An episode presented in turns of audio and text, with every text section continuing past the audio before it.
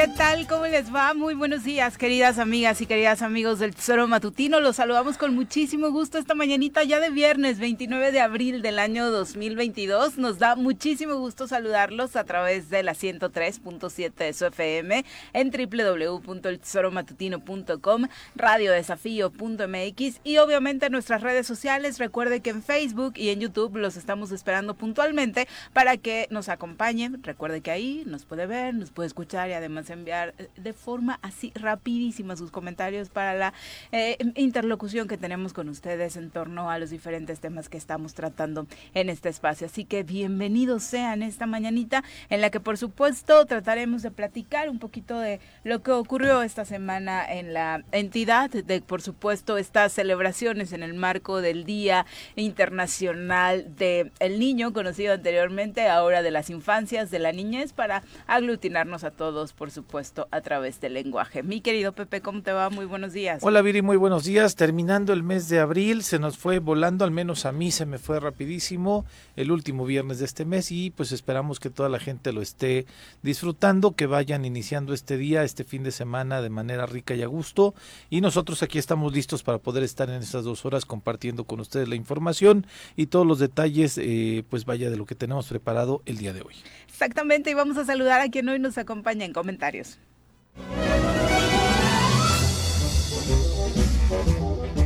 Doctor, ¿qué vamos a hacer hoy? Lo mismo que hacemos todos los días. Tratar de conquistar al mundo. ¿Desde el laboratorio? No, desde la cabina del choro matutino. Llega con nosotros el doctor Iván Dunker.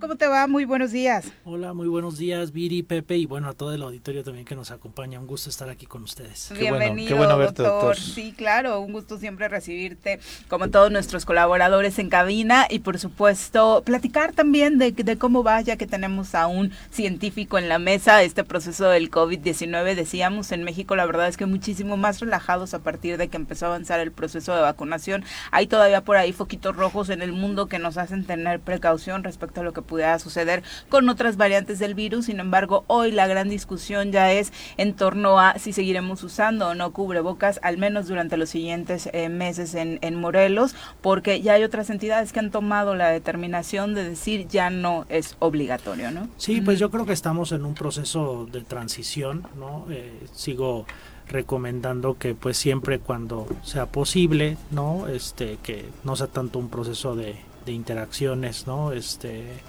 que van a ir a teatros, ¿no? Lugares como cerrados, con mucha gente, pues em, seguir, ¿no? Utilizando esto, pero pues es cierto, ¿no? Que dentro del del pues la reactivación económica no también un regreso a lo social no es cierto que eso eso ha pesado no la, mitad de la cara cubierta también es un efecto que pues debemos entender que tiene un peso no sobre nuestro bienestar. Y bueno me parece que a través del proceso de vacunación no de que pues muchos también pues en este proceso tuvieron de alguna forma su vacuna natural con, porque tuvieron infección pues yo creo que es este proceso de transición. Eh, sin embargo, bueno, hay que seguir teniendo precauciones y pues yo lo que también espero es que los gobiernos pues sí eh, tengan esta, esta prudencia de mantener la, la vacunación, ¿no? Que sabemos que pues este virus no está desapareciendo, no hay que pensar que ya se acabó. Sabemos que puede dar sorpresas, se está adaptando, ¿no? Lo que obviamente queremos es que bueno se vaya eh, cada vez haciendo casi como un catarro ¿no? Eh, pero bueno siempre esto puede generar sorpresas variantes en otras partes del mundo. La globalización nos ha permitido ver que esto puede de pronto transmitirse de forma muy rápida. Entonces creo que tenemos que ser cautelosos y bueno pues balancear ¿no? todos los temas económicos sociales sanitarios. Y pues yo sí espero también que llegue el momento como ocurre en otros países que se pueda liberar pues ya que la gente pueda ir a vacunarse no este, eh, sin tener que pasar forzosamente por las estructuras este, oficiales y que también pues, se pueda acceder cada vez más a vacunas las que son más eh, eficaces.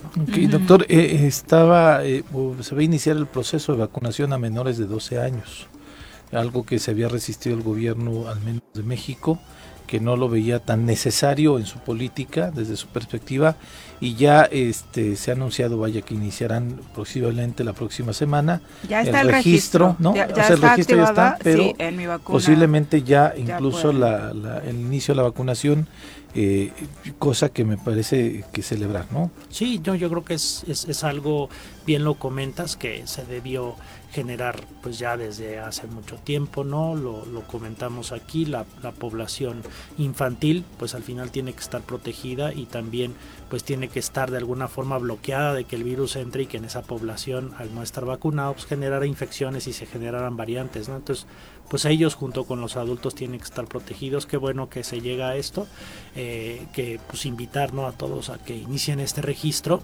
y, y bueno pues de igual forma que con, con las vacunas que me parece van a ser Pfizer, ¿no? También para los niños me parece que es una muy buena decisión, que justo es en el camino en el que hay que avanzar y que, y que pues es parte de su historia de vida y una vacuna más, ¿no? Y sin olvidar que pues también hay que actualizarse porque creo que es un tema ahí interesante que habría en un momento que hablar con, con las autoridades de la Secretaría de Salud, pues ver cómo están los esquemas de vacunación, ¿no? De otras enfermedades, no hay que Sí. olvidar que otras cosas claro. estaban ahí y que durante este proceso de la pandemia se vio afectado estos esquemas. sí por darle prioridad al covid ¿no? Y pues ahora que los niños han regresado a las escuelas, también tenemos que entender que de pronto, pues muchos de haberse encontrado aislados en su casa, pues ahora se encuentran con todos los bichos que normalmente nos compartimos, ¿no? Como Sí. seres humanos.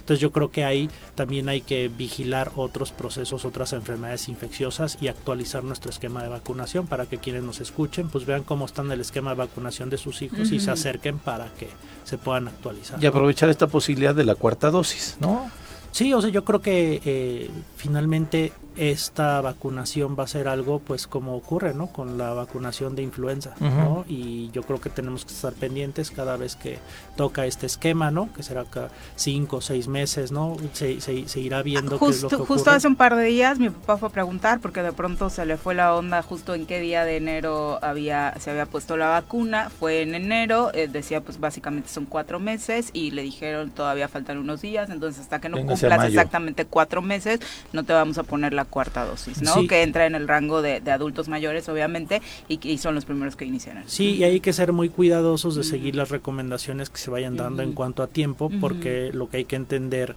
es que si a nuestro sistema inmune después de una vacuna no le damos tiempo de que aprenda y le damos otra y otra y otra, lo que puede ocurrir es que pues deje de actuar, no deje de aprender, ¿no? Entonces tenemos que darle ese espacio de tiempo y por eso pues seguir las recomendaciones de los espacios, ¿no? Pero al mismo tiempo es también algo que se está evaluando, ¿no? O sea, todavía no Seguimos sabemos si lo seguimos, sí. entonces habrá que ir viendo si de pronto esto se vuelve anual, ¿no? Ya después de que tienes tres dosis si es algo anual, pero pues todavía ese es algo que está fresco, ¿no? Entonces creo que está muy bien este proceso de transición, creo que es algo importante, pero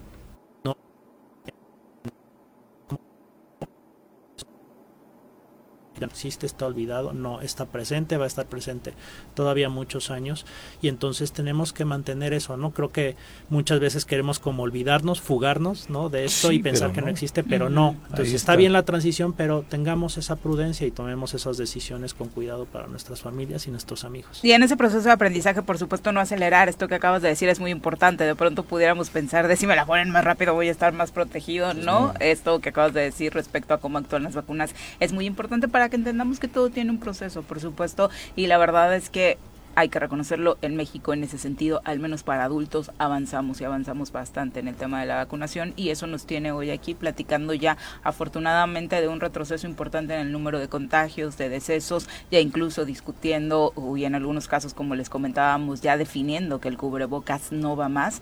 Eh, son asuntos, por supuesto, que pues, debemos congratularnos. ¿no? Sí, aquí en, Morelos de manera particular, el doctor Cantú en esta semana, la semana pasada, eh, mencionaba que en Morelos iba a analizar eso si en dos semanas ya no iba a ser obligatorio el cubrebocas en lugares abiertos, ¿no? En, como bien mencionas, doctor, todavía se está pues es priorizando y haciendo el llamado a que en los lugares cerrados o donde hay un aglutinamiento importante de personas, este sí lo podamos usar, ¿no? Sí, yo creo que hay que hay que seguir eso y al final, ¿no? Eso hay que comentarlo porque es algo que ha estado desde un principio pues tenemos que entender que eh, se está viviendo una crisis económica mundial, ¿no? no solamente por la pandemia, lo sabemos ahora la guerra con Ucrania también está estabilizando, además está pensando que pues va a durar cierto tiempo, que no va a ser algo que se va a resolver de un momento a otro, esperemos que sí, pero parece no ser el caso. Y, y, y esto pues está también generando una gran presión para por parte del gobierno desde el punto de vista económico pues para que la gente salga haya eventos etcétera no entonces eh, creo que todo eso tenemos que balancearlo en nuestras decisiones personales y pues siempre tratar de ser prudentes, ¿no? Pero yo creo que como siempre quedará en nosotros hacer ese balance, ¿no? No hay que irnos ni por un lado ni por otro, ¿no? Sino al final ya como desde el principio ha sido, tiene que ser una responsabilidad individual familiar, pues la exposición y los cuidados, ¿no? Pero como comentaba Viri, creo que lo importante es no acelerarse, no apresurarse, sobre todo en situaciones como de alto riesgo, ¿no? Eh, siempre decir, bueno, esto en, el beneficio costo de las distintas cosas que están jugando esto vale la pena o no.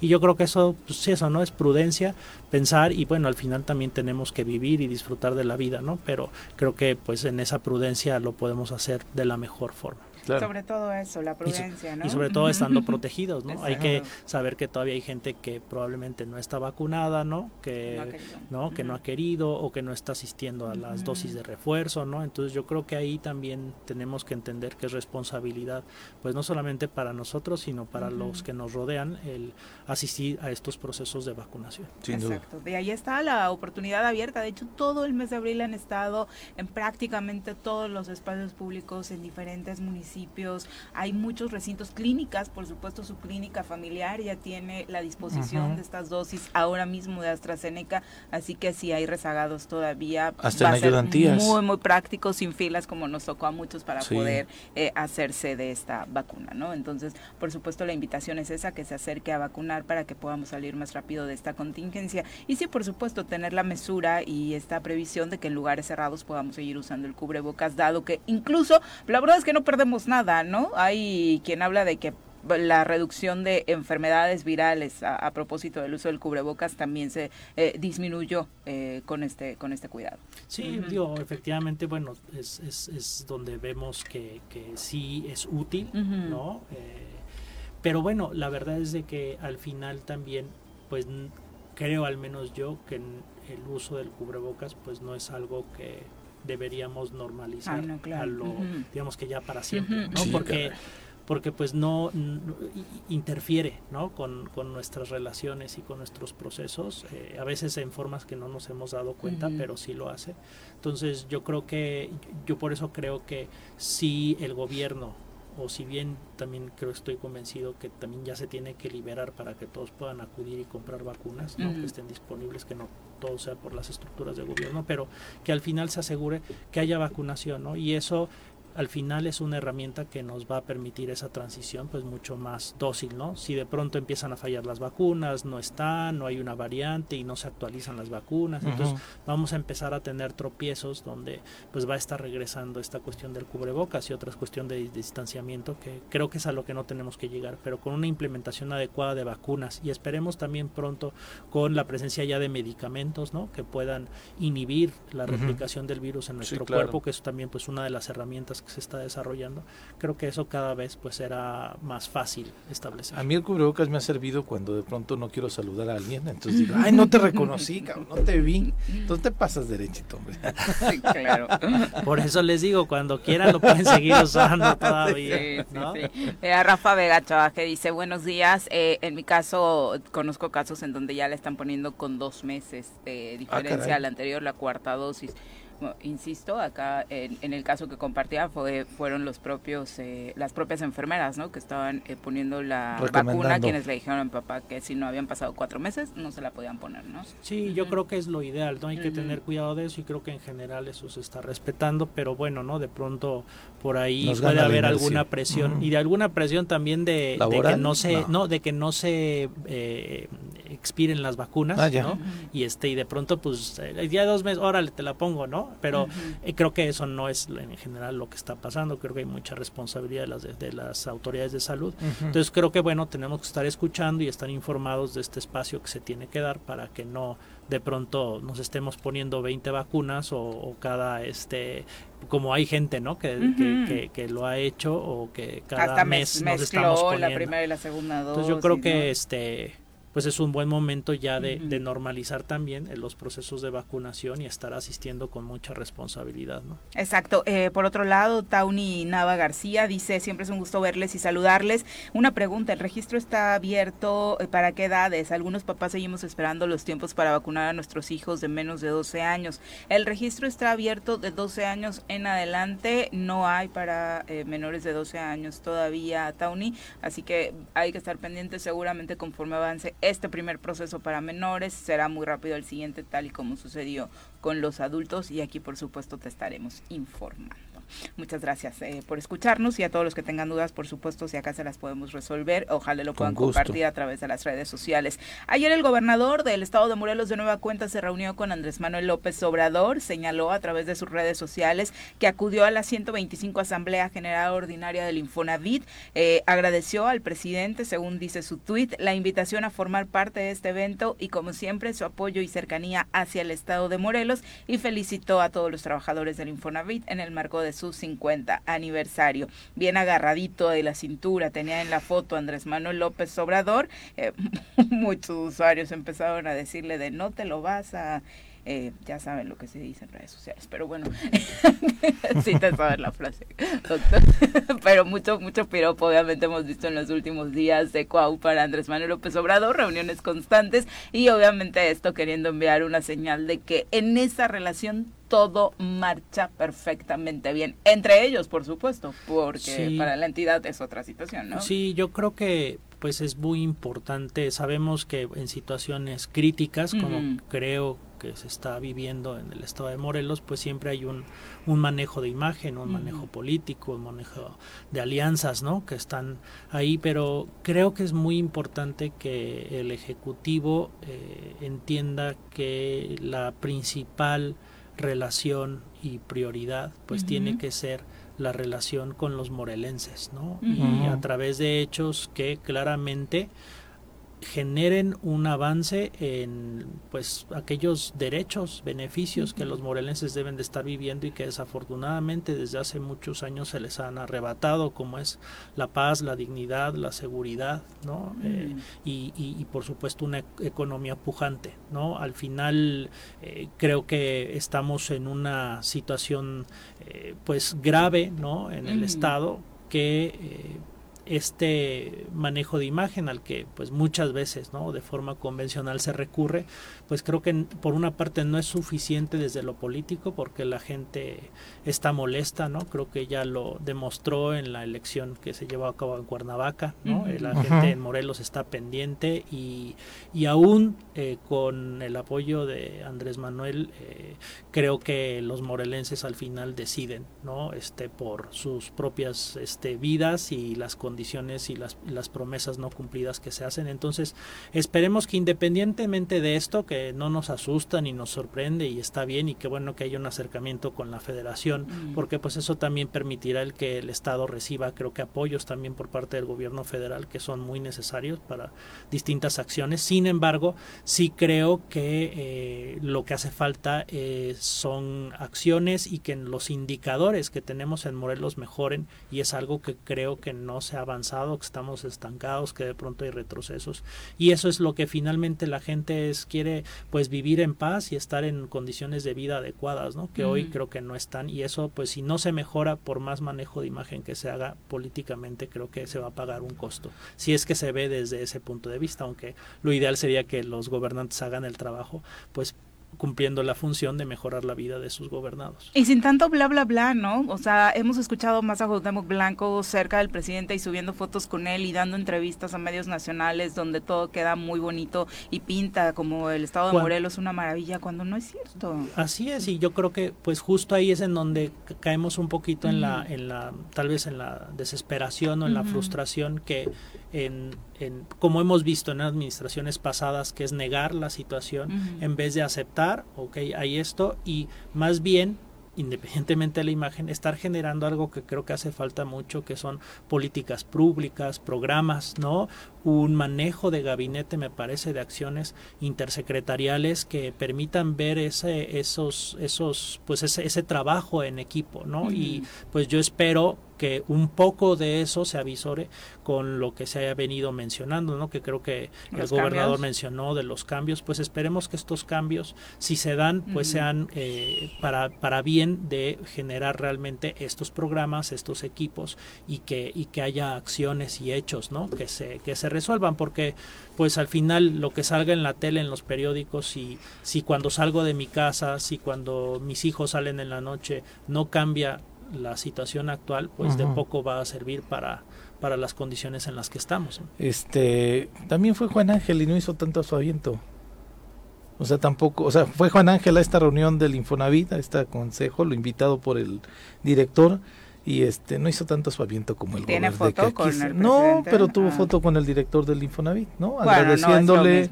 agradeciendo, pero él agradeciéndole a la, a la, fundación de que tiene el Infonavit por todo este apoyo que ha recibido Jojutla con este derivado del sismo, ¿no? Estas construcciones que han realizado en algunas plazas públicas, este la reconstrucción de una iglesia y demás, eh, pues digo, estuvo también en este evento y no fue necesario. ¿Sabes qué me parece más significativo, Viri? Que recibió el presidente Andrés Manuel López Obrador a, John de Luisa, a este Emilio Azcárraga y a Infantino, empezando a hablar sobre los trabajos del preparativo de los, del Mundial, y ahí no estuvo Cuauhtémoc, y fue el mismo día, y fue en Palacio Nacional. Entonces, este digo, la foto a mí no me significa demasiado, me parece nada más que es parte de esa estrategia de decir, no pasa nada, estoy bien con el presidente, y, este y no sé, no sé qué, qué mensaje quiere Pero con la ciudadanía sí vende, ¿no? Obviamente Cuauhtémoc la sube porque sabe la repercusión que tiene con la ciudadanía, e igual, y no tanto en Morelos, sino a nivel nacional. De pronto equilibra los comentarios feos que le puedan dejar los morelenses en sus redes sociales con muchos padres que le dejan quienes no están viviendo el día a día, ¿no? Al menos en esa percepción. Pero, yo, digo sirve, que el que se sigue fregando, perdón la expresión, es Andrés Manuel López Obrador. Cada vez que aparece Andrés junto al gobernador, para los morelenses, que sí son López Obradoristas, que creen en, todavía en Andrés Manuel López Obrador, cada que aparece el presidente junto al gobernador es un gancho al hígado. Sí, yo creo que ya desde hace muchos años la frustración, pues al menos como lo, lo comentas, ¿no? En los militantes, en quienes son sí. a Morena, esa ideología, creo que pues no han visto, ¿no? Ese efecto en, en Morelos. Creo que eh, pues es, es, es, justamente una de las reflexiones que tenemos que hacer en estos, en este manejo de imagen. Creo que también tenemos que considerar que que pues también refleja un cierto, porque hay, que interpretarlo también así, creo que hay preocupación también porque sabemos que se han ido acumulando, ¿no? Problemáticas de, digamos, de la oposición, ¿no? Denuncias, hay problemas en el Congreso, hay llamadas a juicio político, ¿no? No son cosas que se han atemperado y siguen avanzando y avanzando. Y creo que a veces estas cosas son de pronto también como estrategias de mensajes entre los políticos, ¿no? Y como diciéndoles, miren, estoy cercano al presidente, mejor ya no les sigan por ahí, ¿no? Eh, pero creo yo que, que, de nuevo, ¿no? Como que el interés se queda en ese aspecto político, en esa cuestión de los que están arriba, en el poder, y al final se siguen olvidando, ¿no? De, de la ciudadanía. O sea, yo creo que si quieres hacer un buen trabajo político, bueno, independientemente de estas cosas, se tiene que hacer ese trabajo político con la ciudadanía y vemos un Congreso que está estancado, peleado, dividido el gabinete, y así pues difícilmente se va a generar y, y creo que es claro que independientemente de que esto mejore la imagen a nivel nacional o eh, al final a los morelenses creo que eh, desafortunadamente se avanza con, con, cada vez mayor mayor decepción y, y, pues la gente está muy atenta ahora sí que a quien sea y del partido político que sea pero a propuestas no y a, y, a quienes vienen trabajando y mal trabajando creo que la ciudadanía ya tiene claro que no los va a apoyar no ojalá doctor sí, la verdad es que es bastante ridículo, ¿verdad? Yo tuve una foto más cerquita con él, yo tuve una foto con fulanito. La verdad es que, señores políticos, ojalá ustedes también trabajaran en enviarnos otro tipo de mensajes y también nosotros como ciudadanía maduráramos para que ni una foto con fulanito ni con sutanito nos pudiera mover hacia un lado, sino el trabajo, ¿no? Que es lo que realmente importa. Sí, así es la eficiencia que muestres en tu actuar, ¿no? Como político. El problema es que yo decía también no hay desde la otra parte, desde la oposición, una figura en donde podamos este decir por aquí va, ¿no? Y los esfuerzos eh, que se realizan es de algunos alcaldes que están realizando bien su trabajo, ¿no? Y en el caso concreto yo lo mencionaba de Juan Ángel, ¿no? Que la gente pues tiene un reconocimiento hacia él, eh, hacia su trabajo, que es del propio partido Morena y este, pero insisto, yo el desgaste político que está teniendo el gobernador lo está asumiendo Morena y lo está asumiendo Morena también en gran medida por este apoyo que nos parece ilógico del presidente que realiza ahí y que insisto ahí eh, la gente cada que aparece el presidente junto al gobernador, quien pierde es el presidente por la simpatía que se tiene aquí en el estado de Morelos hacia el presidente Andrés Manuel López Obrador. Pero en fin, cada quien tiene sus jugadas, el mismo presidente las tendrá y tan las tiene que ayer casi destaparon a Dan Augusto, ¿no? Sí, sí, sí, estuvo esa situación como rara, ¿no? En, esta otra figura que tampoco a nivel nacional es alguien como que despierte mucho. No tiene muchas simpatías, ¿no? De hecho, bueno, a ver, escríbanos, ¿quién es Adán Augusto? Sí, claro.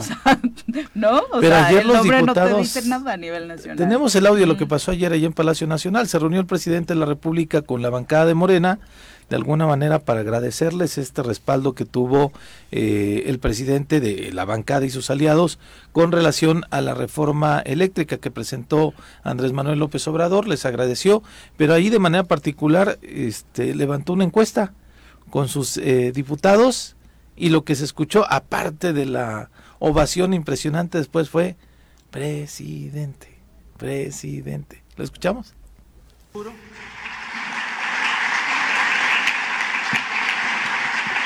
Que a más tardar en el primer trimestre del año próximo vamos a tener uno de los mejores sistemas de salud pública del mundo. Con buenas instalaciones, centros de salud, hospitales equipados con médicos, con especialistas, con atención los fines de semana, que también se enferma la gente, con atención las 24 horas, con todos los medicamentos. Y de manera gratuita. y les aseguro Creo que me equivoqué de audio. El que te mandé ahorita, ese sí es el, el, de, el de Don Augusto. Este es en donde el presidente está anunciando los cambios, en, salud, ¿no? Que esperamos y deseamos que así fuera. Si así es, yo también me levanto y le aplaudo al presidente con todo, ¿no? Porque sí necesitamos un, un, un esquema de salud eh, de, de altura para el país, lo que uno me parece uno de sus principales errores fue lo del Insabi, ¿no? Este poner el Insabi por encima del Seguro Popular y que el Insabi nunca pudo funcionar, nunca pudo eh, sustituir de manera eh, real lo que venía haciendo el Seguro Popular, que también no era perfecto, pero podría haber sido ese mismo programa perfeccionado con la política que traía el presidente, pero quiso cortar de tajo con este programa el Seguro Popular y lo que nos trajo fue un ISABI que no tenía ni forma, no tenía ni no sabía ni cómo operarlo y este pues eh, creo que ese sí fue un fracaso del presidente y si ahora va a recomponer,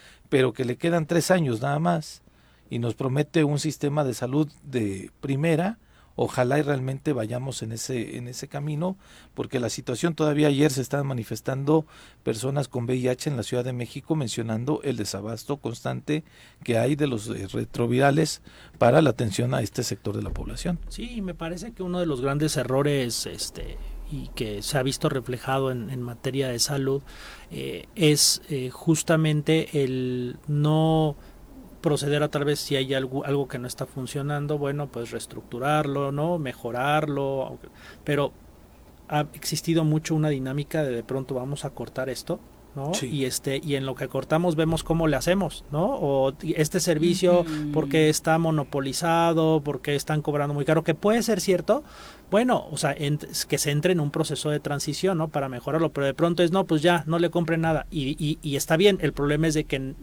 ¿Y cómo vamos a seguir operando? Y, ahí, en un tema tan fuerte como salud. Y ahí lo que hay que entender es que mucha gente ha sufrido, mm, ¿no? Injustamente, y, creo que sí, ese es un error que, que, que, que no debió ocurrir, porque pues al final cuesta vidas, cuesta enfermedad, y que a veces en esta inercia de simplemente cortar como ese hilo con el pasado, eh, pues también el problema es que se rompe el sistema, esté mal o bien o mal funcionando, pero ¿qué le queda a la gente si le quitas a eso a un, en lo que construyes. en lo que construye? Entonces creo que es ahí en donde se necesita hacer una transición. Los, los niños, los papás de los niños con cáncer, la, la lucha que han emprendido durante todo el tiempo y que de pronto había una falta de sensibilidad y que los acusaban de desestabilizadores, que los y hasta dónde llegaron, o sea, hasta, hasta ese nivel, ¿no? Que llegaban con, con, con tal de, de, mantener, estamos haciendo bien las cosas y es y es y es creo que muy preocupante eh, cuando no hay esa posibilidad de rectificación, que es algo que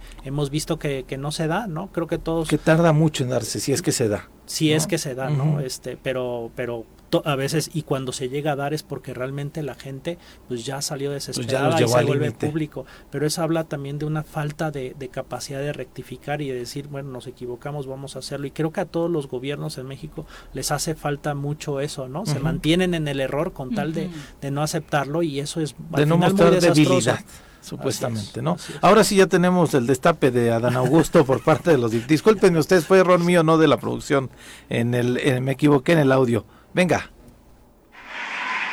Y a ver, vamos eh, a poner a consideración, vamos a hacer este, una especie de encuesta, de consulta rápida, breve. ¿Verdad? Díganme si sí o no. ¿Verdad que tenemos un buen secretario de gobernación?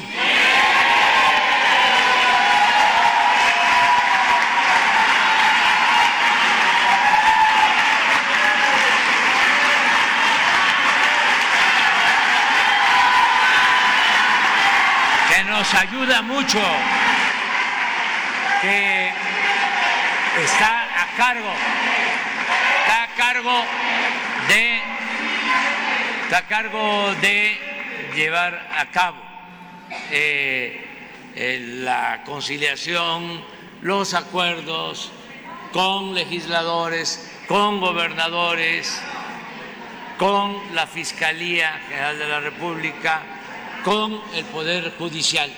Me ayuda mucho, me aligera la carga el secretario de Gobernación. si se escuchaste presidente. Se escucha ahí en el fondito, en el fondito. Ya, creo que y ya salieron, ya sacaron un este. Sí, sí, sí. No, ya sacaron su sticker de campaña con y mira, Adán Augusto, lo vi ayer en este en la noche en redes sociales también.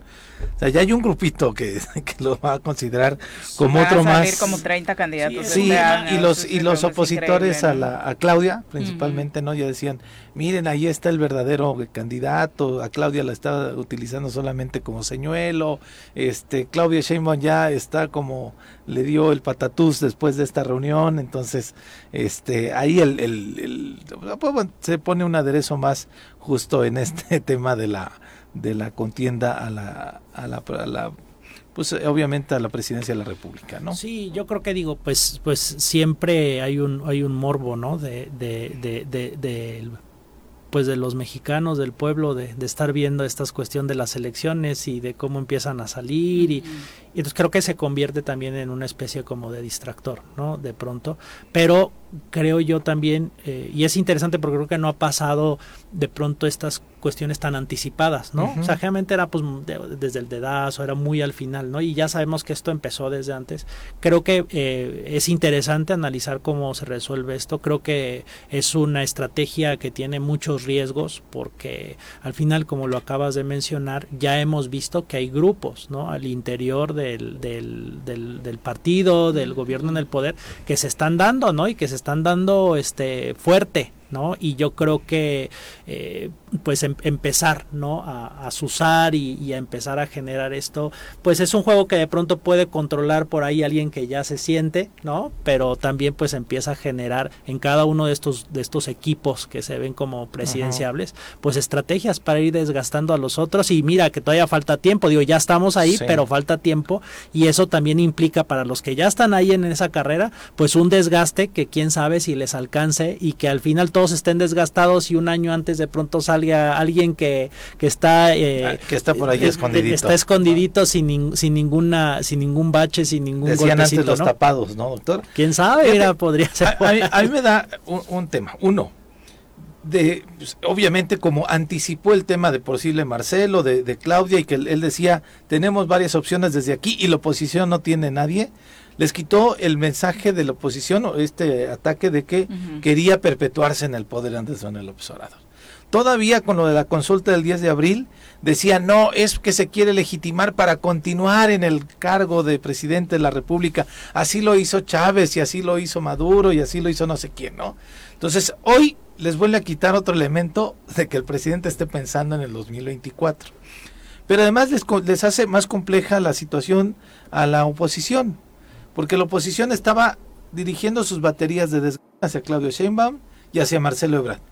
Hoy les aparece otro, entonces la oposición dice, ahora contra quién nos vamos, ¿no? Entonces me parece también que es una estrategia del propio presidente, no sé si de Morena, pero me parece del propio presidente, mostrar como tres cartas, cuatro, y a ver, pues que la oposición. Señores de la oposición, que no los distraiga Dan Augusto, por ahí no va ¿eh? esa, esa ni mi sobrinita. yo también creo que Dan Augusto es una persona así dura, que difícilmente podría generar empatía mm. con, con, la, con la gente, no es carismático mm. ni como Y de la Secretaría de Gobierno no han venido las cartas fuertes hacia la presidencia de la República, son más las que quieren desgastar, ¿no? Exactamente, entonces, pero mira, con esta oposición que tenemos a nivel nacional, Viri, yo no me pienso, o sea les ha faltado bastante, eh, pues, sí, inteligencia. Me quería moderar en el tema, pero sí les ha faltado bastante inteligencia para poder generar una agenda temática, más que de desgaste, más que de descalificación, una agenda temática para que la población los voltee a ver diciendo, creo que por aquí va, ¿no? Me parece que no ha habido, ni siquiera han sacado un líder que pudiera eh, pues, eh, dirigir esta parte de la oposición y generar esta contraposición hacia el presidente Andrés Manuel López Obrador. Y el muchacho este Anaya, eh, con sus videitos desde el extranjero, no permea absolutamente para nada. Sí, y obviamente hablando del presidente, la polémica más fuerte ayer fue precisamente la presentación de esta reforma electoral para sustituir al INE. No era una broma, no era un invento. Ya el presidente Andrés Manuel López Obrador ha presentado esta reforma electoral que contempla la creación de un nuevo órgano electoral, una reducción de consejeros electorales y la eliminación de los soples, que son los organismos estatales. Esta reforma electoral del presidente fue presentada ayer y enviada a la Cámara inmediatamente para promover pues, el, tema trascendental es la sustitución del Instituto Nacional Electoral, que por supuesto muchos eh, expertos en el tema consideran como un asunto grave en caso de que llegara a concretarse, dado que este, esta situación terminaría por favorecer, al menos en este sexenio, a quienes así lo propusieran, en este caso al partido Morena y que llama la atención quién la presenta, ¿no? porque es evidentemente el secretario de gobierno eh, Pablo Gómez, que ahora es titular de la UIF, y Horacio Duarte, que es titular de las aduanas en todo el país este, no las presenta con otro gabinete eh, especializado, bueno, sí, especializado, que, ahorita tuviera algunas eh, funciones, principalmente en la Secretaría de Gobierno. Yo pensaría que el equipo de la Secretaría de Gobierno iba a ser quien iba a presentar esta propuesta, pero evidentemente Pablo Gómez es uno de ellos porque pues es un parlamentario eh, de los históricos en el país.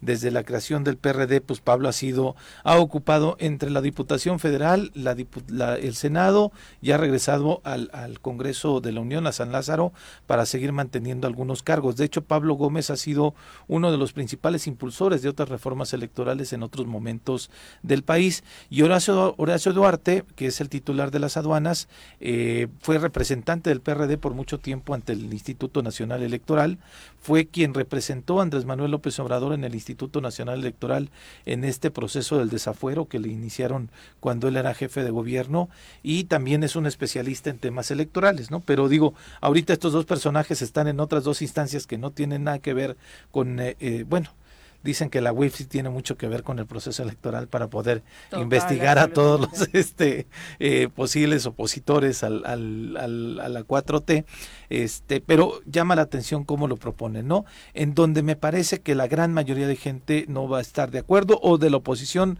es en la elección de los eh, consejeros electorales a través del voto directo de la gente y eh, desde luego la disminución a las prerrogativas de los partidos políticos estaríamos de acuerdo yo creo que la gran mayoría yo no coincido con que se les tiene que quitar todo, porque si se les quita todo, si de por sí ya hay suspicacias de que en algunas campañas electorales puede haber dinero del narco, entonces el financiamiento a los partidos políticos para realizar sus actividades pueden llegar de un lugar donde la, procedencia de ese dinero no sea la mejor, ¿no?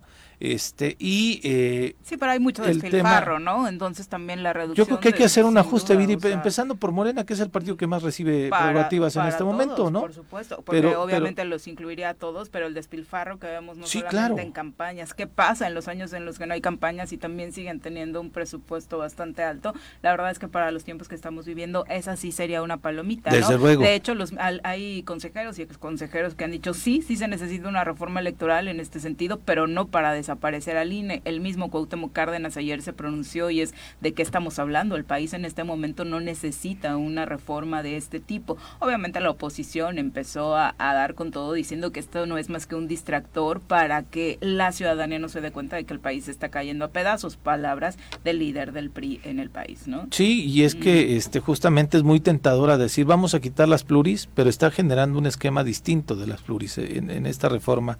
Pero el, el discurso de vamos a quitar las pluris todo el mundo dice sí, que se vayan, etcétera, pero este viene en otro contexto. Insisto yo, el tema del refinanciamiento de partidos políticos, todo el mundo vamos a estar de acuerdo con ello, pero este también hay que ponerle especial vigilancia y énfasis al tema.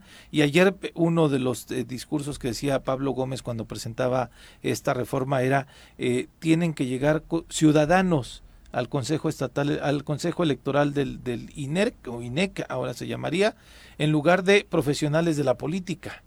Pero a mí sí me parece que si llega gente a estos institutos que van a organizar los procesos electorales, también tiene que haber gente profesionalizada en temas electorales y no solamente un ciudadano este, que no esté involucrado en los temas. ¿no? Sí ciudadanos, pero que estén involucrados en el tema para darle certeza a los procesos electorales. Si no, ¿a dónde se iría la institución? Y me parece que el INE es una de las instituciones con mayor credibilidad, no sé, este, al momento, porque desarrolló la este, elección del presidente de manera óptima. Evidentemente ganó Andrés Manuel López Obrador con una legitimidad grandísima, pero después de ahí me parece que ningún otro proceso electoral en los estados ha estado cuestionado con relación al proceso electoral. Y en las designaciones, por ejemplo, hablando de los soples, de los organismos en, en cada entidad, la verdad es que lo riguroso que ha sido el mecanismo para la designación de cada uno de los consejeros, a mí no me deja un mal sabor de boca, sinceramente, al menos en la designación de las dos últimas consejeras de, eh, presidentas he tenido la oportunidad de, de seguir muy cerca del proceso, incluso que vivieron para poder llegar los exámenes eh, las articulaciones, los posicionamientos. Fue un largo proceso, no fue de un día para otro. Y entiendo que en la más reciente, la de Mirella, por algunas eh, participaciones de su familia en el tema político, se determinó por denostar. Pero hablando de ella y hablando de América Preciado, que en paz descanse, la verdad es que fueron, bueno, rigurosos a más no poder los mecanismos que se utilizaron para que ellas pudieran ocupar un lugar en, en el INPEPAC, por ejemplo, ¿no? Así es, entonces justamente yo creo que, bueno, al final el presidente lo puso en la mesa. Y, sabemos que sirve para, para muchas cosas, ¿no? Pero bueno, está en la mesa, creo que es una oportunidad justamente, bueno, de, discutir nuestro sistema electoral. Que es perfeccionable, ¿no? Y de, representación, que, que sabemos que digo, lo, lo, lo, vemos, no, no es perfecto, ¿no? Y tenemos siempre esta impresión de la ciudadanía que nuestros representantes pues no nos representan en realidad. Entonces creo que sí, y es uno de los grandes problemas que tenemos, y entonces creo que sí es un tema del cual hay que hablar. ¿no? Y, y, bueno, ya lo puso el presidente en la mesa. Entonces, bueno, yo creo que se tiene que discutir, pero sí creo que todos tenemos que tener mucho cuidado porque si hay una institución pues de las más jóvenes, tal vez en, nuestro país y más delicadas, ¿no? Y como tú dices, entre las imperfecciones creo que ha funcionado y tan ha funcionado que Andrés Manuel pues el día de hoy es presidente, ¿no? Frente a mucha resistencia que hubo o que había del, sistema, bueno, pues al final el, el, el, INE no se opuso, ¿no? A eso, ¿no? Y entonces creo que eh, es importante que, que si hay algún cambio, no sea esto que comentábamos antes de, de pronto, bueno, vamos a destruir esto y vamos a poner otro sistema que a ver cómo funciona, ¿no? Entonces, yo creo que ya tenemos algo que está funcionando, hay que perfeccionarlo, bueno, que se perfeccione, pero para esto, para hacerlo más técnico, más profesional, menos político, menos de, de, de, de permitir interferencias e influencias, lo hemos visto y hay que aprender, de pronto puede parecer una cuestión lejana, ¿no? Pero Estados Unidos, ¿no? Que por mucho tiempo hemos pensado,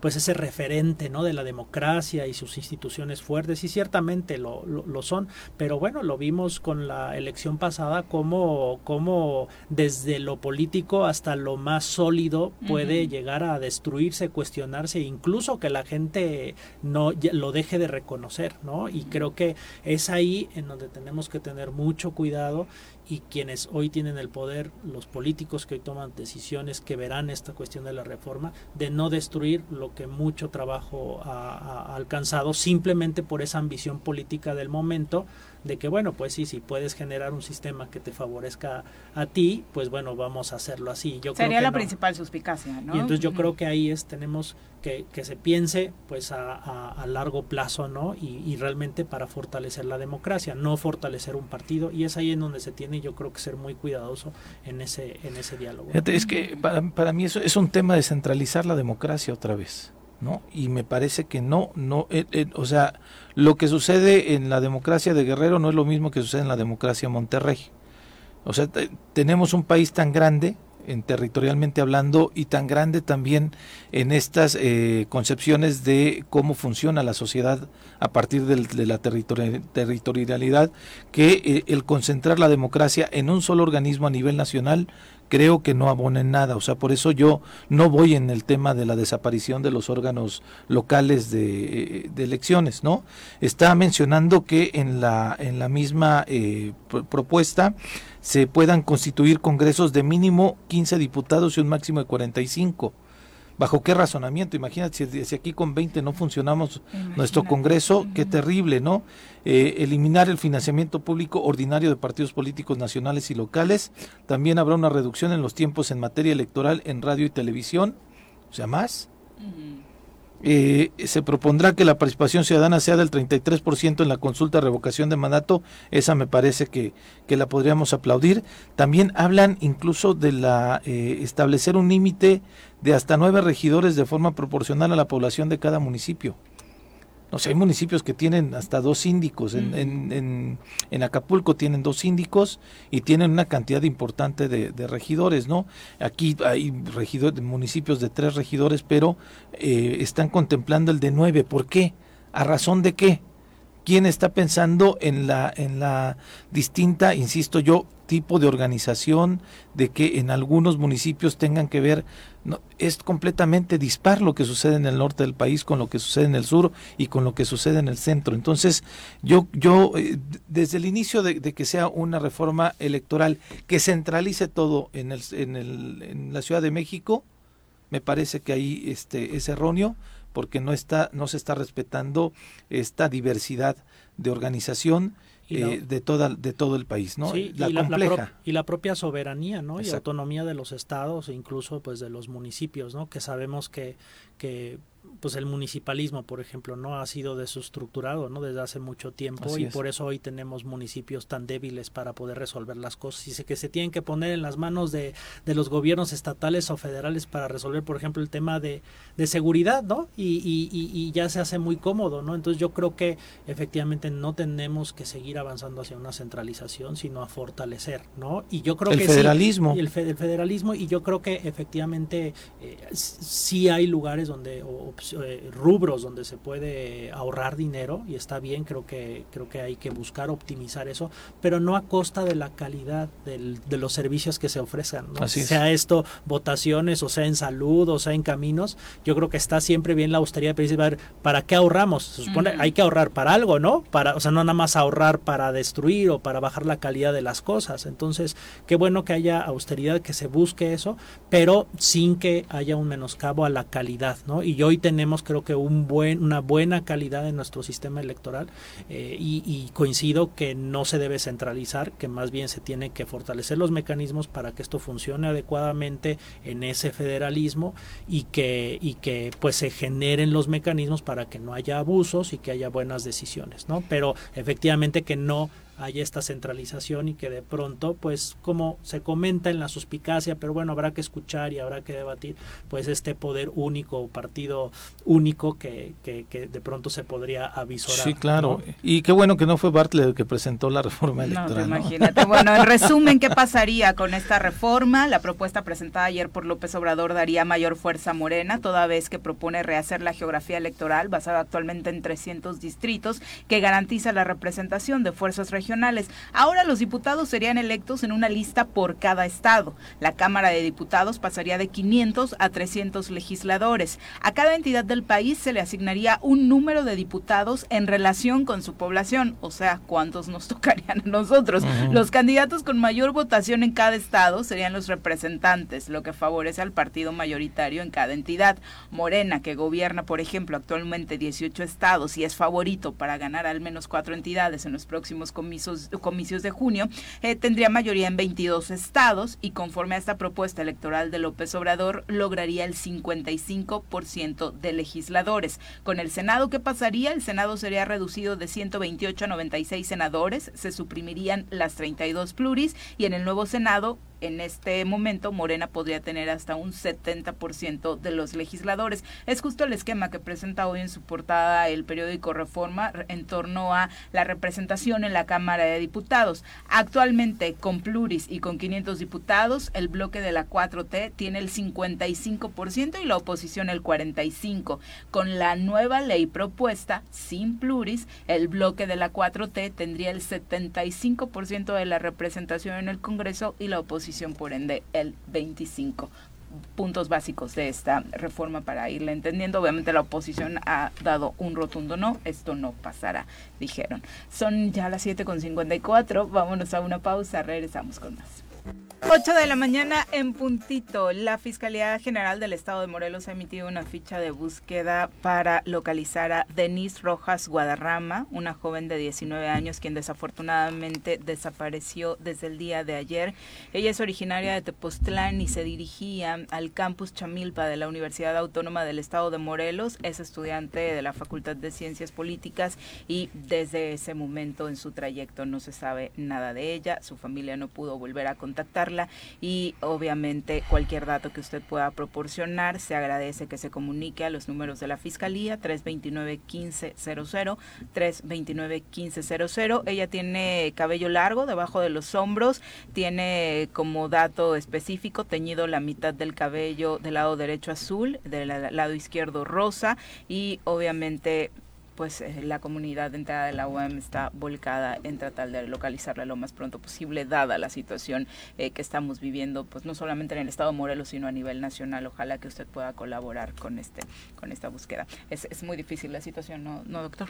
Sí, sí, muy, muy complicado. Es algo que vemos que, que continúa, que no se detiene y pues es justamente en donde estamos viendo que cambian, ¿no? Las las políticas públicas y las estrategias, porque esto no puede seguir. Es correcto. Bueno, siendo las 8 con 1 y a propósito de que el día de mañana es el Día de la Niñez, 30 de abril, obviamente día de celebración, eh, prácticamente toda la semana, como que particularmente este año, que ya se pudo celebrar en grande después de la pandemia, de que niños y niñas no se podían ver en la escuela, como que profes le echaron muchas ganitas, maestras y maestros, y se pusieron muy creativos, muchas escuelas realizando muchísimas actividades, no de un día, toda la semana, que el martes de peinado loco, que el lunes de pijama, vi cada cosa que espero que los niños y niñas se hayan divertido. Pero bueno, vamos a saludar en cabina a tres niños eh, y niñas morelenses que por supuesto nos encanta tener acá porque aparte de talentosos, pues por supuesto seguramente van a llevar un buen mensaje para quienes nos escuchan.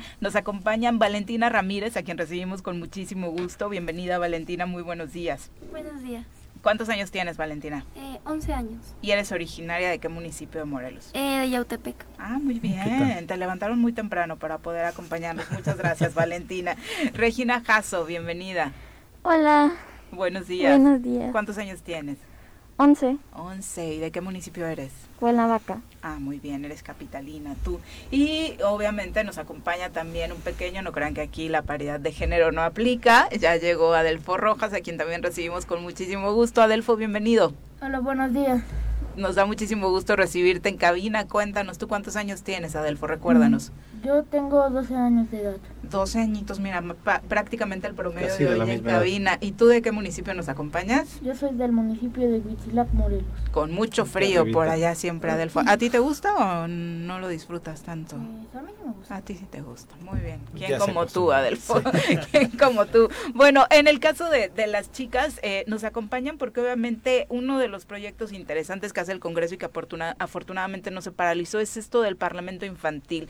Y ustedes van a participar en este espacio el día de mañana. Valentina, cuéntanos cómo lograste eh, un, lugar ahí, una curul en el Congreso del Estado y por qué quisiste participar.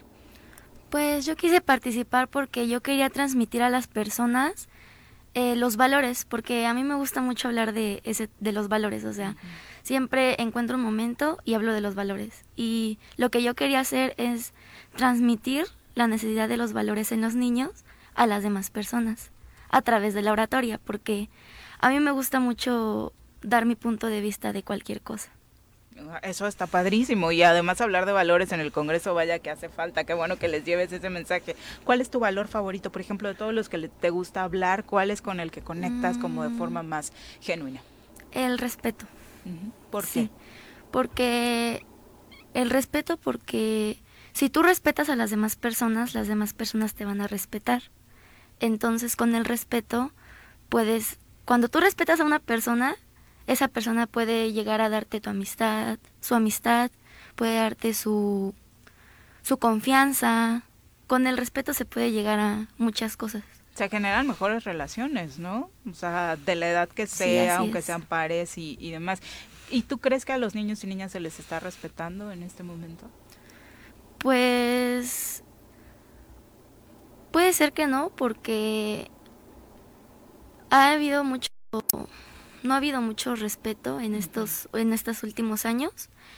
Ha habido mucho, ahorita con lo del feminicidio, no se están respetando a lo que viene siendo las mujeres. Y también en las escuelas se ha faltado mucho el respeto a los maestros, a los directores y a los niños también entre compañeros una pregunta, eh, porque es importante, a veces no les preguntamos a los niños qué piensan de nosotros y siempre andamos diciéndoles qué hacer, ¿no? Y cómo pensamos que deben de ser. Pero, por ejemplo, tú, con, con esta perspectiva de valores que es muy interesante, ¿Cómo ves a los adultos en Morelos? ¿Crees que estamos haciendo bien las cosas? ¿Crees que nos olvidamos de los valores? Y, y, y entonces es una oportunidad para ustedes que justamente están construyendo un mejor futuro, buscando dignidad, buscando cosas que creen que merecen. El, decirnos o el recordarnos, ¿creen que estamos haciendo bien las cosas o ven como que andamos un poco perdidos y que nos olvidamos de cosas muy importantes? ¿Qué piensas tú? Pues siento que se están olvidando de, de pues es que a los niños, los adultos, como que los manipulan mucho. Siendo ya, siendo padres, les dicen lo que deben de hacer o no les dicen cómo vivir y cómo actuar y qué hacer o no. Entonces, lo que siento que lo que hacen mal es que no piensan lo como lo sienten los niños. Ustedes los mandan, los adultos los mandan, los padres los mandan, pero no saben lo que los niños quieren hacer o si los niños están de acuerdo a hacer lo que ustedes les mandan. ¿Se te ha olvidado, doctor, ser niño? Pues yo a creo la que- hora de tu relación con tus hijos. Digo, ya te dieron un super mensaje No, acá. yo ¿eh? creo que sí. Digo, finalmente, bueno, ciertamente los padres, pues creo que estamos para guiar, ¿no? A nuestros hijos y ya hemos tenido nuestras experiencias de vida, ¿no? Porque a veces también esa inocencia y la, a veces la, la ingenuidad que acompaña a la inocencia a veces no nos prepara, ¿no? Pero creo que sí, eh, yo lo, yo lo veo, tenemos esta inercia muchas veces por amor, por protección de cuidar a nuestros hijos, pero sí hago yo siempre esos, esos espacios para que al final las decisiones que se tomen, pues sean decisiones que también ellos entiendan o incluso que mejoren, ¿no? Y que hagan propuestas. Bueno, papá, mira, ¿y qué pasa si hacemos esto, no? Y entonces creo que siempre el buscar un camino medio, aun cuando como papás mm, sepamos que tal vez no es mejor, pero el hecho de construir un camino medio los hace a ellos partícipes, ¿no? Y que entonces que estés convencido, ok, papá, mamá, me escuchaste, ¿no? Y este, y, y, y bueno, tomemos una decisión juntos. Y creo que eso al final, pues va formando los adultos y los seres humanos y los ciudadanos, ¿no? Que, que yo creo que entre más pronto les demos a nuestros hijos la oportunidad de platicar, de decidir, pues más pronto también van a adquirir eso que queremos, que sean ciudadanos, ¿no? Y en ese sentido, te, te, te- un poquito, te vuelvo, les, les vuelvo a todos, ¿no? Insistir en, en esta pregunta. ¿Tú ves a los adultos que nos estamos tratando bien en Morelos? ¿O tú crees que no? ¿O, no te fijas mucho en eso? ¿Tú qué sientes? que, que... Pues la verdad no me fijo mucho en eso, pero yo creo que no, porque los porque los adultos al momento que nos dicen qué hacer y no, ellos no piensan lo que los niños sentimos, no piensan que los niños queremos hacerlo o no, o que no queremos hacerlo, o que nos da vergüenza, o que pues no, no queremos hacerlo. Y aparte, también en los adultos, en los padres, les faltan mucho los valores, porque hay padres que crecieron sin valores, nacieron sin, nacieron en una tierra donde no, no, no llevaban a, a los valores. Entonces, pues también eso les afectó un poco porque no podían enseñar de los valores a los niños. Y los niños yendo a la escuela, aprendiendo de valores, ellos mismos les pueden enseñar a sus padres cuáles son los valores. Sí, es que ustedes son una gran escuela también para sus papás y sus mamás, sin lugar a dudas. En tu caso, Regina, ¿por qué decidiste participar en este Parlamento Infantil? Pues me pareció interesante la idea de que nosotros los niños en nuestras ideas pudieran ser escuchadas y tomadas en cuenta, pues para mejorar cosas que vemos día a día. Tam- yo quise participar porque ya desde antes había estado interesada en esto de la política y así, porque por ejemplo mi abuelito. Em, él trabajó mucho tiempo eh, ¿En el tema político? en el tema político. ¿Y, y fue como tu siempre- inspiración? Siempre buscaba lo mejor para la gente. Él fue consejero, al- algo así, y pues me gustaba mucho lo que hacía. Entonces dije, ahorita que se me dio la oportunidad, pues aproveché esa oportunidad para ah, expresar mis ideas y que fueran tomadas en cuenta. ¿Qué, qué crees que le hace falta o hace- qué mensaje vas a llevar al Congreso? Adelántanos un poquito del, del día de mañana. ¿Sobre qué te llamó la atención hablar? Pues me llamó la atención hablar de qué espero de mi gobernador Uy, qué buen tema. y pues una algunos un tema que puse fue por ejemplo la escuela que no tenemos muchos recursos no tenemos maestros mi hermano por ejemplo. Él va en tercero y ya en este año ya tenía dos maestras diferentes Por la rotación que se ha ido dando. No tenemos él no ha tenido maestro fijo este año y todavía queda la opción de que su maestra que está ahorita se vaya. Entonces, pues no tenemos en la escuela muchos recursos. En las escuelas públicas no hay muchos recursos. Me gustaría hablar sobre eso para que se tomen en cuenta eso. Que es un asunto importantísimo y que va hilado con lo que decía hace rato eh, Valentina, ¿no? En el sentido de mm, queremos que desde las escuelas se fomenten los valores, pero las escuelas están súper mal. Entonces los niños están preocupados, como en el caso de Regina, de que su hermanito no tiene maestras, de que su escuela está mal y cómo vas a pensar en otras situaciones si no tienes ni siquiera un buen entorno donde estudiar. Realmente parece un tema menor, pero nadie se ocupa de eso, ¿no, Regina? Pues no. Ya durante muchos años las escuelas lleva, las escuelas públicas llevan así. Mm, No tenemos maestros de música, artes, computación, inglés. No tenemos becas. Se supone que las becas son para todos, pero parece que solo es para la gente más influyente. Porque a mi escuela nunca llega una beca. Me gustaría escuchar una diputada como tú en el Congreso. ¿En qué escuela estudias? En José Ortiz de Domínguez, ¿En dónde está? Jiquilpan. En Jiquilpan, aquí céntrico. Sí, claro, O sea, ni estamos- siquiera estamos- es no que- pensaríamos que esta realidad no está en la capital del estado y la tenemos aquí de manera palpable. ¿no? No, de entrada yo sí voto por ustedes dos chicas. Ojalá que mañana también eh, puedan poner mucha atención los diputados. En tu caso, Adelfo, tú estás enfocado a la música prácticamente desde tu nacimiento. Compártenos un poquito qué significa para ti el Día del Niño. Pues para mí el Día del Niño significa que el mejor momento de toda la vida de todos los humanos que hay en el mundo es cuando eres niño. Porque incluso he escuchado a mis papás o a, perso- a otras personas que dicen que darían todo lo que fueran por ser niños. Sí, claro, y es una etapa que desafortunadamente muchos niños no logran disfrutar por estos temas que estamos compartiendo. En tu caso, afortunadamente, logras tener a través de tus de tu papá y de tu mamá el apoyo para desarrollar tu talento a través de la música, ¿no? Sí, Siempre ha sido así. Cuéntanos, eh, ya en alguna otra ocasión que nos has acompañado, nos has compartido, cómo fue tu acercamiento a la música, pero realmente eh, platícanos de entrada en qué momento dijiste, sí me quiero dedicar a esto, porque tú lo haces profesional.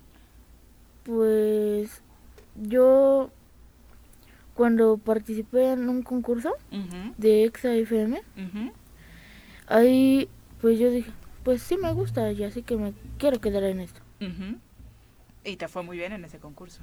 Mm, sí, se me fue bien. Quedé en semifinales. Y has seguido participando, ¿no? En otros espacios. En otros espacios sí he estado participando. Y aparte cantando, como decíamos, de manera profesional. Que para un niño, ¿cómo es esto, Adolfo? Que de pronto ya seas en tu comunidad alguien famoso. Eh, pues me siento contento al saber que toda la- mi comunidad me apoya y, y pues se emocionan a ver, me siento bonito. ¿Y qué te gusta cantar? A mí me gusta cantar el regional mexicano. Ah, muy bien. Y decía hace rato Regina, de pronto en los espacios de, de las escuelas hacen falta este desarrollo, ¿no? De otras actividades más allá de las propias académicas, las clases cotidianas. En tu caso, ¿qué te gusta hacer como hobby, aparte de, de estudiar y, y la oratoria? Pues, de hecho, a mí me gusta mucho los deportes. ¿Así? Ahorita el deporte en el que he estado muy ce- concentrada es en el voleibol. He ido a entrenar pues tres días a la semana y me divierto mucho, me distraigo porque una cosa que los niños hacen es estar, llegan de la escuela y hacen la tarea y luego luego se ponen en el internet, luego luego Los llegan videojuegos. a los videojuegos, llegan a la computadora, al celular, a la televisión. Entonces, lo que yo les quiero decir es que traten de buscar no solo un deporte, no debe de ser tampoco la oratoria, puede ser la oratoria, un deporte, artes, música, eh, baile, alguna cosa que les distraiga para hacer en sus tardes. Pero en tu caso estás tomando clases particulares eh, de voleibol con el grupo de tu comunidad, ¿cómo es? Es con un equipo que, que pues yo me integré porque le dije a mi mamá, oye mamá, quiero hacer esto, esto y esto, y mi mamá me llevó. Y pues empecé a entrenar, obviamente empecé muy mal, desde cero, y ahorita pues ya, ya me he mejorado demasiado. Ay, qué bueno, porque el deporte la verdad te da como pues un espacio de relajación para que sigas siendo productiva, ¿no? En, en el estudio. En tu caso, Regina, cuéntanos cuáles son tus hobbies. Pues a mí mi hobby es leer. Me gusta mucho leer. ¿Qué te gusta leer? Pues sobre todo los libros de Harry Potter, pero Ay, ahorita ya no he tenido más porque no hemos podido conseguirlos. Ah, ahorita eh, estoy ¿En cuál te quedaste? en el del Cáliz de Fuego. Ay, muy bueno. ahorita estoy leyendo otro libro que se llama El psicoanalista. Y pues son temas muy variados los que me gusta leer. Ah, pero ya le entras a temas un poquito más duros, ¿no? Sí. De Harry Potter al psicoanalista tienes una muy buena variedad entre tus gustos. Bien. y, a ti, aparte de la música, Adolfo? ¿O te preguntamos al revés, la música es como tu hobby y en la escuela qué tal va tu rendimiento? Pues en la escuela pues me va bien. Me defiendo, dice Adolfo. sí. A, los cantantes profesionales regularmente dicen, no, lo de la, escuela, aparte, ¿no? O sea, como que no soy tan bueno y me enfoco en, en el hobby, que es lo que me da eh, mayores alegrías. En tu mm. caso no es así. No. Pero aparte tus papás te lo, te lo piden, ¿no? Pues sí. o sea, sí te dicen de no te llevo a la presentación si no hay buenas calificaciones este mes. Mm, no, así, tanto así, no. Pero sí te gusta la escuela. Sí. Sí, qué bien. ¿En qué año vas? En sexto. Sexto año. Y obviamente estamos platicando con ustedes porque son quienes alzan la mano para participar en este tipo de espacios, a quienes les gusta, por supuesto, promover, como decías, los valores, pero a, a sus compañeros en general, ¿cómo los ven ahora justo después de la pandemia? ¿Cambiaron las cosas en el aula después de dejarse de ver mucho tiempo y, y qué cambió? Pues yo, pues, cuando empezó la pandemia y empezó la cuarentena, iba yo en cuarto grado. Entonces dijeron que iba a ser solamente dos semanas de encierro. Y pasaron dos años. Entonces yo llegué a mi escuela porque íbamos a hacer un examen presencial.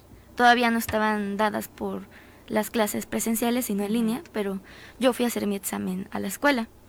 Y vi a todos mis compañeros y los vi súper cambiados, o sea, había, porque yo los veía pues muy chiquitos. Y entonces yo los veía ya bien grandes, ya los veía... De cuarto a sexto. Ya habían cambiado mucho porque cuando eres chiquito, más chiquito, cuando vas en tercero, en segundo, en primero, en cuarto, eres muy voluble, se puede decir, no tienes, no llevas tanto los valores al respecto. Entonces yo llegué y pues ya todos nos llevamos muy bien. Nos... Ah, fue para bien el regreso. En tu caso ha funcionado mejor la interacción en, el salón. Ah, qué bueno. En tu caso, Regina. Pues los vi muy cambiados. Antes les interesaban unas cosas y ahorita en casi lo único que pensaban eran los videojuegos. Los vi diferentes. Con mis amigos sirvió porque nuestra amistad se hizo más fuerte. Pude ver a compañeros que no había visto en mucho un compañero que se fue en tercero, ahorita en sexto volvió y pues así muchas cosas. Todo era muy diferente, totalmente diferente. Todos habían cambiado, habían crecido, se veían, pues sí, solo es con lo único que lo puedo escribir es diferentes. En tu caso, Adelfo. Pues yo sí los vi muy cambiados porque yo fui a hacer una prueba presencial a la escuela y a varios compañeros los veía en la pantalla muy chiquitos y cuando los vi casi casi los volteaba a ver así. Como el doctor Dunker altísimo, ¿no? Sí. y, este, y me sorprendieron. Dije, pero si yo los veía muy chiquitos y ellos, ah, no, a nosotros a ti te veíamos chiquito y yo, yo los veía chiquitos que de pronto no dimensionamos, ¿no? Todo el tiempo que Dos años. sobre todo en este espacio de edad donde los cambios son rapidísimos. Hay un tema que por supuesto en las escuelas está llamando mucho la atención y nos gustaría platicar con ustedes, que es el bullying. En tu caso, ¿cómo se vive? En mi caso, en mi escuela, bueno, que yo sepa en mi salón, nadie le echa bullying a alguien más, nadie le falta el respeto a alguien más de mi salón, o sea, todos nos llevamos pesados, sí, pero no nos, no, no nos discriminamos. Ni agresión. Ni agresión. violencia. Aunque en mi salón haya unos que vienen de un lado, otros que vienen del otro, uno que habla otro idioma, pero ha aprendido el, ha aprendido el español. Entonces no, no, no, nos discriminamos, todos nos llevamos bien, una convivencia sana. ¿En tu caso, Regina? Pues en mi caso, en mi escuela, que yo sepa, no ha habido casos de bullying pero varios compañeros que han estado en otras escuelas me comentan que sí es necesario el tema que platica mi compañera sobre los valores, porque muchos compañeros en sus otras escuelas sufrieron mucho bullying, por eso se regresaron, porque a uno lo golpeaban, a otro pues le decían de cosas, Entonces, pues sí es muy necesario este tema de los valores. Adelfo.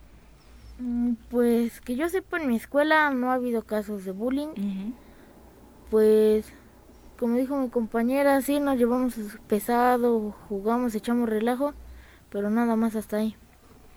Bueno, pues nos gustaría cerrar con un mensaje que por la actividad que van a realizar mañana sería muy importante para todos los niños y niñas que nos escuchan. Tu petición a las autoridades, al gobernador, a los diputados, al presidente de la República para que las cosas pudieran mejorar para las infancias en nuestro país. Pues de hecho mi tema se llama la necesidad de los valores en los niños morelenses, o sea, la necesidad de rescatar los valores en los niños morelenses y ser enseñados a los niños de Morelos. Y pues algo que les quiero decir es que si tienen un sueño, si quieren hacer algo, primero que nada le deben de tener confianza a sus padres para que puedan decirles lo que quieren hacer, para que ellos los puedan ayudar y hacerlo, para que no se queden con la boca callada y tengan esa duda y tengan esa, ese sentimiento de que lo quiero hacer, pero me da pena decirle a mis padres, que es por eso le debemos de tener mucha confianza a nuestros padres. Comunicación, Madre. importantísimo. Regina. Pues a mí me gustaría comentarles, eh, pues, ah, que se necesita igual muchos valores, que se necesitan demasiadas cosas. Hay demasiadas cosas que se necesitan, pero parece que las cosas que más se necesitan son a las que menos les, se les hacen caso. Pues me gustaría, pues, sobre todo lo de la escuela, me gustaría que mis hermanos tuvieran mejor escuela, mis familiares, mis compañeros, todos los niños en general tuvieran buenas educaciones, que no tuvieran que estar, que un maestro se va, que no vamos a tener esto porque ya no hay recursos, que no vamos a poder festejar esto.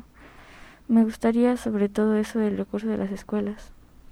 De verdad, qué, tristeza que los niños tengan que estarse preocupando por este tipo de situaciones, ¿no? Es es es súper triste que, que una niña nos tenga que venir acá a plantear y que a su edad no sea eh, sacar buenas calificaciones o jugar la prioridad, sino preocuparse por si podemos seguir o no teniendo una escuela digna, ¿no? La crítica es dura, Viri, e- es la incapacidad del, del Estado, del gobierno, de poderles brindar la certeza de lo mínimo que tenemos que ofrecerles como sociedad, que es desarrollarse en la enseñanza de una manera tranquila, ¿no? Eh, La preocupación tendría que ser de nosotros los adultos y principalmente de quienes tienen que ejercer las políticas públicas y llama muchísimo la atención efectivamente que la crítica venga de ella hacia eh, es con esa dureza y esa agudeza de, de la incertidumbre, ¿no? ¿Qué va a pasar con mi enseñanza y mi educación? Y la carencia, ¿no? Exacto. Eso. Adelfo, ¿qué mensaje dejas a niños y niñas que nos escuchan? Pues yo les quiero dejar un mensaje a todos los niños y niñas que nos escuchan, que siempre sigan sus sueños, que nunca se detengan, que les pidan su apoyo a sus papás, familiares, a, a las personas muy cercanas hacia ellos, que les digan que quieren hacer algo con toda la confianza del mundo y nunca dejar de seguir lo que quieres hacer, ir atrás de tus sueños. Bien. Ah, qué lindo. Padrísimo. Oye. Adelfo, ¿nos ibas a cantar o ya no nos vas a cantar? ¿Eh, ¿Sí? ¿Sí? ¿Necesitas que armemos producción de algo o así te la vas a aventar a capela? Mm, ¿Se quiere capela? ¿Sí? Venga. Ah, mira. Sí. Sí. Porque hay otros artistas que vienen acá y se ponen a pedirnos hasta canapés y no sé qué cosa. Entonces, miren, aprendan a Adelfo.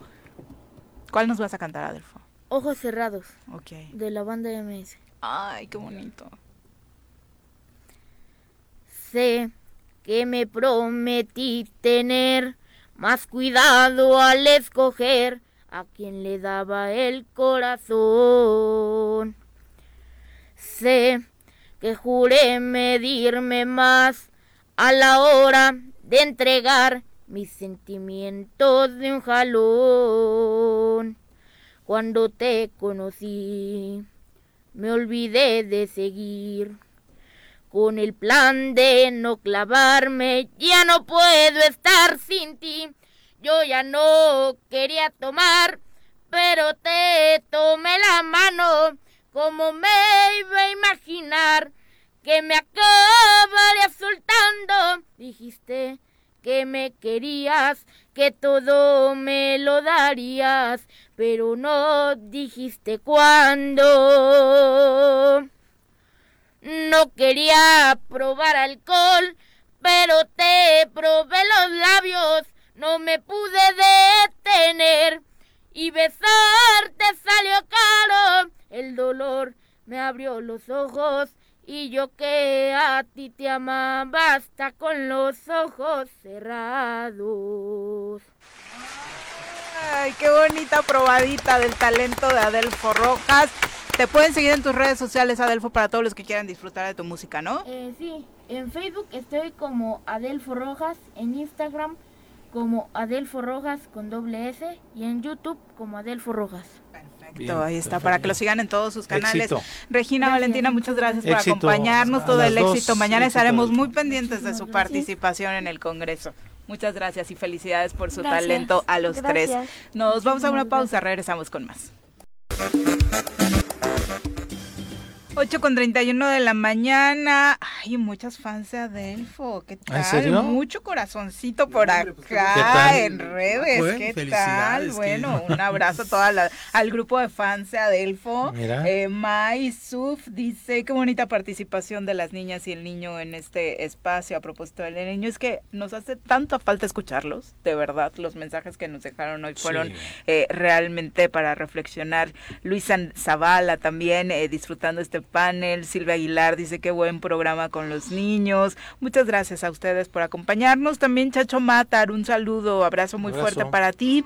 Silvia Sabino dice buenos días a todo el equipo del Tesoro, el profe Arnaldo Pozas también. De verdad, muchas gracias por su compañía. Abelardo Maya, saludos para ti. Vamos ahora a las recomendaciones literarias. Leer es comprender. Date un tiempo, libera tensiones y estrés. Piérdete de la realidad y expande tu mente. Recomendaciones literarias con Benjamín Nava. Benjamín, qué gusto tenerte en cabina. A mí también me da muchísimo gusto. Siento que pasaron años sin verte. ¿eh? Sí, hasta te salieron canas, cabrón. Me salieron más, me salieron más canas. Fueron tres semanas, dos por, por, cuestiones profesionales y otra por, por cosas de salud.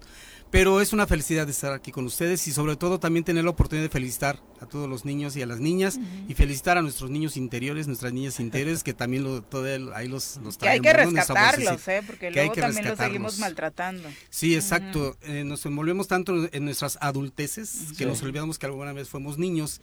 Y entonces en esta ocasión más que una recomendación literaria es a propósito de desgraciadamente del fenómeno del feminicidio y que también como, como adultos que ya nos lo señalaron las niñas y los niños que los acabamos de escuchar, también este, trabajar efectivamente sobre, sobre todo, reeducarnos a nosotros como adultos. Yo insisto cada vez que tengo oportunidad en la, en la necesidad que tenemos como adultos, no solo de reprogramarnos con la educación que nos dieron, sino también colaborar ya en esa, en esa sanación que alcanzamos a través de la autocrítica personal. Eh, colaborar con los niños en crear estos ambientes que ellos nos piden, ¿no? Dice, dijo la niña, eh, no, no se me cuidó su nombre, pero insistió en el, en el respeto. Valentina. Valentina, Valentina, que por cierto así se llama mi hija, Valentina, este, insistió en, en, el respeto. Entonces en esta ocasión, y ya lo había mencionado en programas anteriores, traigo este, este libro que es de la editorial Grijalbo, publicado en 2010, que se llama Amar a Madrazos.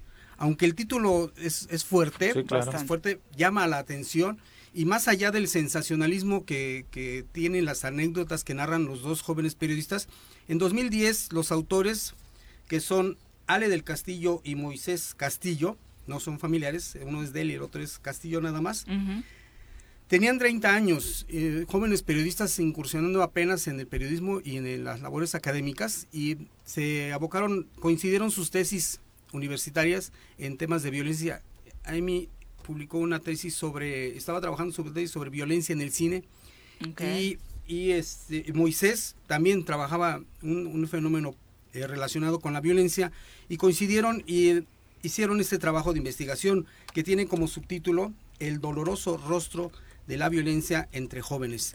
Y leyendo estas, estas páginas, repasando estas páginas, es, es, sorprendente que son casos a nivel de entre 12 y 14 y 16 años, es decir, los años de la Uy, secundaria. Adolescencia. Recién salidos de, la, niñez. De la niñez, sí, de la infancia. a la adolescencia. Y tanto hombres como mujeres eh, viven casos de, de violencia en su casa y que lo llevan a la escuela y que lo ejercen en noviazgos violentos. Claro. Entonces, eh, el trabajo que se está que se esté haciendo ac- actualmente en las secundarias es fundamental para la prevención de la violencia en el noviazgo primero y, y que además en la época dorada de los años maravillosos de la secundaria no está exento, no es miel sobre hojuelas. Pero lo grave es que hablas de ojalá se esté haciendo un trabajo, es que no se está haciendo este Sí, trabajo, ¿no? O Es- es sea, se es nulo o y nulo. básicamente realizado por organizaciones civiles, no necesariamente por la Secretaría de Educación, que debería tener como prioritario este tema, teniendo la violencia, el bullying, el embarazo adolescente como temas que crecen, crecen y crecen, ¿no? sí, que son un cotidiano, ¿no? Que es muy cotidiano. Sí, es cierto, tienes razón, Viri. el- las iniciativas de organizaciones civiles e iniciativas personales de padres y madres que, que han sido cuyas familias han sido víctimas de la desaparición de sus hijas e hijos, son los que llevan la, la batuta, llevan la, la vanguardia en la atención de este, de atención, prevención y sanción, también buscar sancionar, porque la impunidad también es otro de los fenómenos que, que en los que se cobija el, el feminicidio, ¿no? Entonces, vamos a las raíces del problema, insisto, reeducarnos como adultos, leer, amar a madrazos, no como, como el nombre lo dice, que llama la atención por el sensacionalismo, sino porque tomar una actitud de, no solo de prevención, sino de contención hacia nuestras propias violencias que podemos traer de nuestro linaje, de nuestras herencias familiares, sociales, culturales, y abordados con un sentido autocrítico de reflexión y acción hacia la, la- la que, lo mismo, lo, lo que estamos haciendo cada uno de nosotros en lo personal. Dice Alejandro Jodorowsky, que estoy leyendo este, un, poe- un poeta, dramaturgo y, y director de, de cine. Y metafísico. Y metafísico, y que tiene la psicomagia Sí, como, sí, sí. como recurso, que ya leeremos, eh, comentaremos en otra ocasión sobre Alejandro Jodorowsky. Dice que el arte que no cura no es arte. El arte no es para entretenernos. El arte no es para, para ir, evadirse un rato y vámonos, ¿no? Sobre todo en la situación que estamos viviendo en este siglo XXI, tan de tantas contrastes, tantas contradicciones entre que un gobernante dice una cosa y hace totalmente otra, y que los mismos niños nos lo están señalando.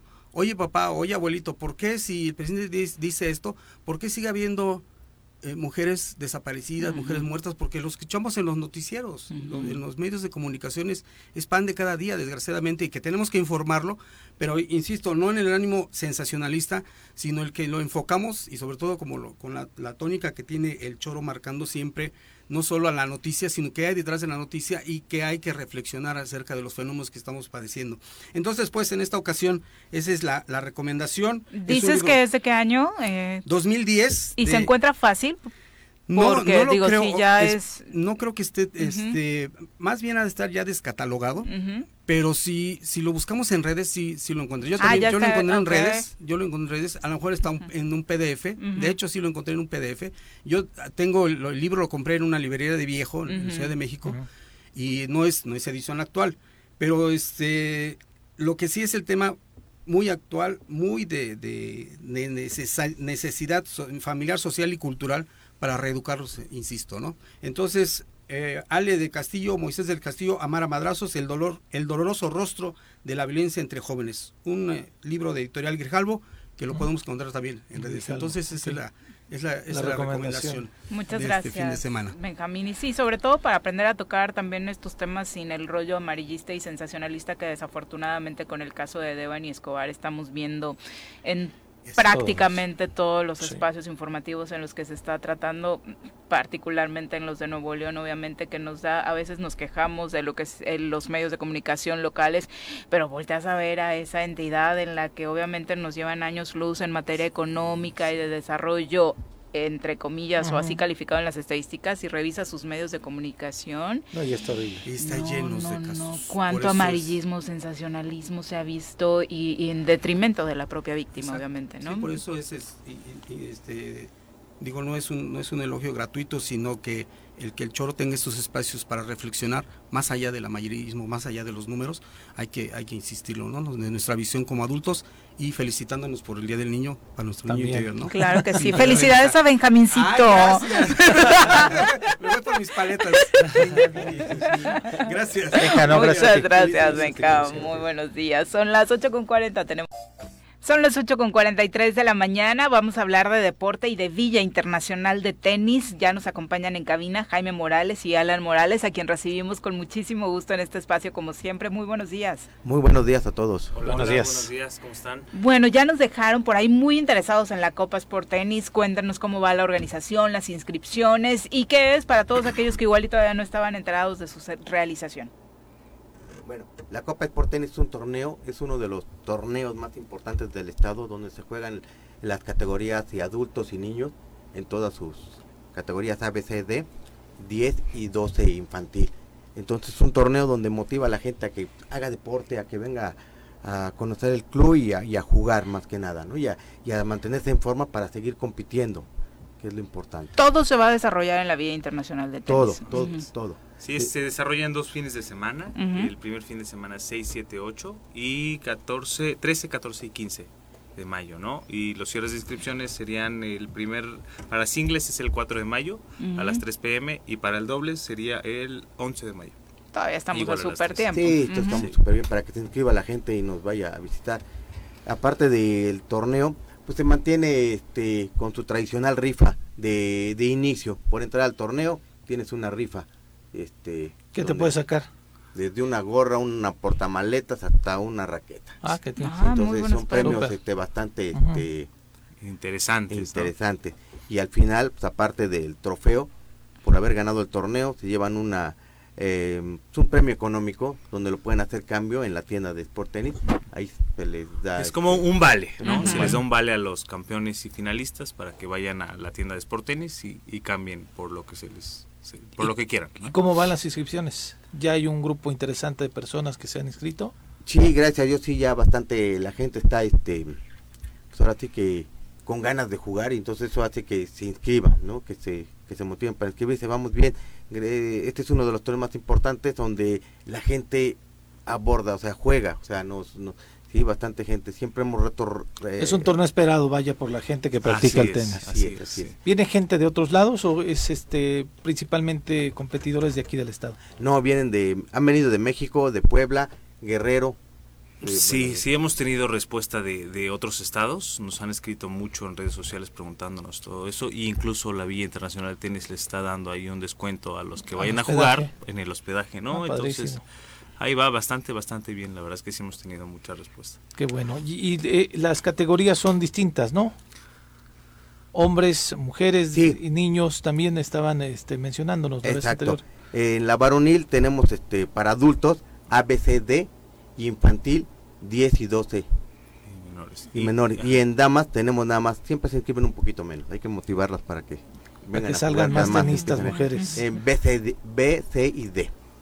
Sí, son las categorías. ¿Que las diferencias son las edades? Sí, el, nivel, el, nivel. El nivel. Ah, es por okay. nivel. Es como que la más fuerte en mujeres es B. Okay. Y de ahí sería C, que es algo intermedio, y D son las que van comenzando. Principiantes, Igual en los hombres, ¿no? D es la más baja. ¿Cada quien asume su nivel o ustedes les hacen ahí un... Ya hay un, ranking, ya tenemos una clasificación, porque este torneo ya lo tenemos llevando más de 15 años, entonces ya conocemos el ambiente y conocemos quién los que quieren hacer Ah, pero si llego y me inscribo y te digo, yo soy categoría B y quiero registrar. Normal. No, Viri, no, Tú ya eres A. Si vas tú y te inscribes, no hay problema. La categoría que tú quieras. No, lo que pasa es de que ya estamos en el, el ambiente ya muchos años. Ya conocemos a todos los jugadores, ¿no? Por ahí. La verdad es que el grupo es muy todo mundo nos conocemos, ¿no? Es un ambiente. Sí, sí, Y eso lo hace más rico, ¿no? El que se realice en este torneo de tenis que lo comentabas antes de entrar al aire con el doctor. La pandemia hizo que se encerraran un poquito eh, los que practican este deporte, que dejaran de realizarse torneos y ahora como que todo el mundo está queriendo ya buscar participar, no solamente ganar, sino ya tener esta convivencia.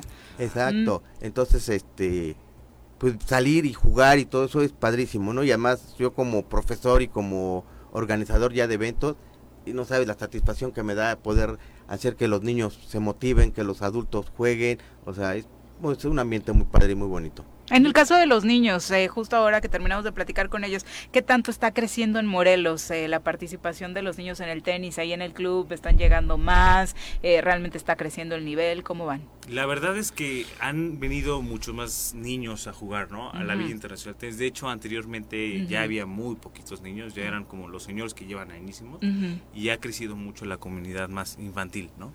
Y este incluso hay clínicas y este Jaime es el profesor ahí, tiene híjole como más de 30 niños, ¿no? Si no me equivoco. Wow, Entonces, es un muy buen número. Sí, gracias a Dios.